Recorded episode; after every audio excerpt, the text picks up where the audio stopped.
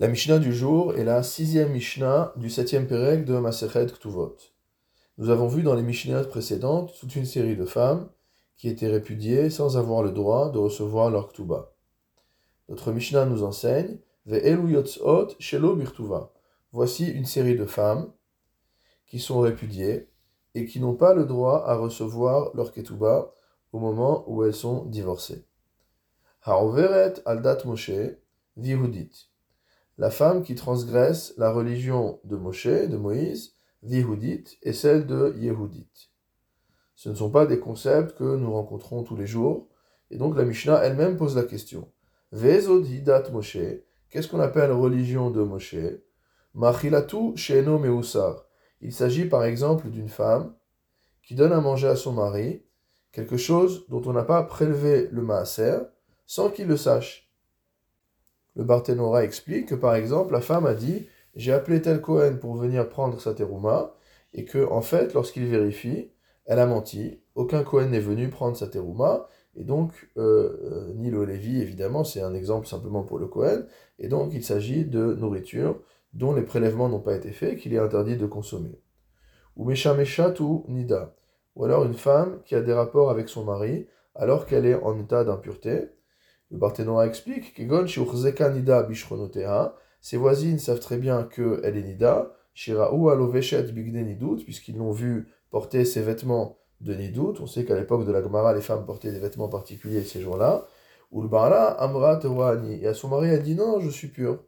Donc lui ne reconnaît pas en fait la différence et euh, elle le trompe pour pouvoir avoir des rapports avec lui alors qu'elle est euh, dans un état d'impureté. Velo kotsa elle ne prélève pas la chala. C'est comme ce qu'on a dit euh, précédemment, le Barthénois explique shikra. Elle a dit qu'elle a remis la chala à tel Cohen, et en vérité, euh, c'est un mensonge une fois qu'il le vérifie. Ve'noderet ve'ena mekayemet, ou alors encore une femme qui fait des vœux et qui ne euh, n'applique pas ce qu'elle a dit dans ses vœux c'est quelque chose de particulièrement grave, puisque en dehors du fait que c'est une interdiction de la Torah, il est marqué dans la Gemara Ktuvot Ainbet euh, Amud d'après le pasouk de l'Ecclésiaste, que par la faute Ba'avon et Darim, par la faute des vœux que l'on réalise, euh, que l'on prononce et qu'on ne réalise pas, qu'on n'accomplit pas, euh, cela peut causer la mort des jeunes enfants. Donc pour toutes ces raisons-là, une femme qui ferait ces choses-là s'appelle Overet Aldat Yehud, Aldat Moshe, c'est qu'elle a transgressé la Torah de Moshe, et donc le mari est en droit de la répudier sans lui remettre de Ketouba. Vezoïdat Yehudit, maintenant on avait vu qu'il y avait une deuxième dimension, qui était la religion de Yehudit motamo. De quoi s'agit-il? La Mishnah va nous expliquer que Dat Yehudit correspond à des mesures de tsniout, euh, à des mesures de modestie vestimentaire, qui ont été adoptées par les femmes d'Israël, sans qu'elles soient écrites dans la Torah, mais qui ont une importance particulière au sens où on voit ici qu'on peut répudier une femme qui n'accomplit pas ces choses-là, et sans lui verser sa ketouba. Donc, Vezoï qu'est-ce qu'on appelle Datiudit? Yotza Verosha Paroa. Il s'agit d'une femme qui sort les cheveux découverts. La Gemara là-bas pose la question, mais n'est-ce pas que c'est déjà une interdiction de la Torah de sortir la tête découverte? Puisqu'on voit concernant la sota ou para être chat qu'au moment où elle doit subir euh, tout le processus dans le temple, on lui découvre les cheveux.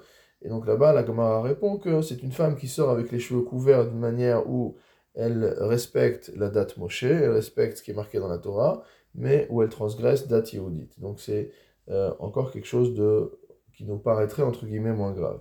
Vetova Bashuk, une femme qui euh, tisse, qui, fait, qui file dans euh, la rue, mot dans le, dans le chouk.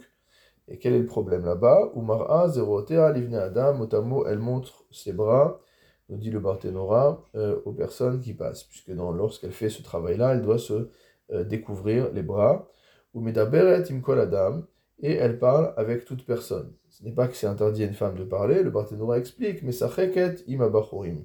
Elle plaisante avec les jeunes hommes. Donc tout ça, ce sont des euh, choses qui sont contraires à la tsniout, qu'elles soient vestimentaires ou qu'elles soient dans le comportement. Abba Shaul Omer, d'après Abba Shaul, Af yoldav befanav. Cela inclut également celle qui va euh, maudire euh, insulter le père de son mari en, devant son mari.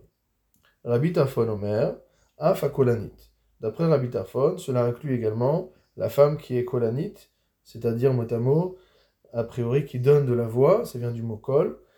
Ve'ezohi kolanit. Et qu'est-ce qu'on appelle kolanit? Nous demande la Mishnah.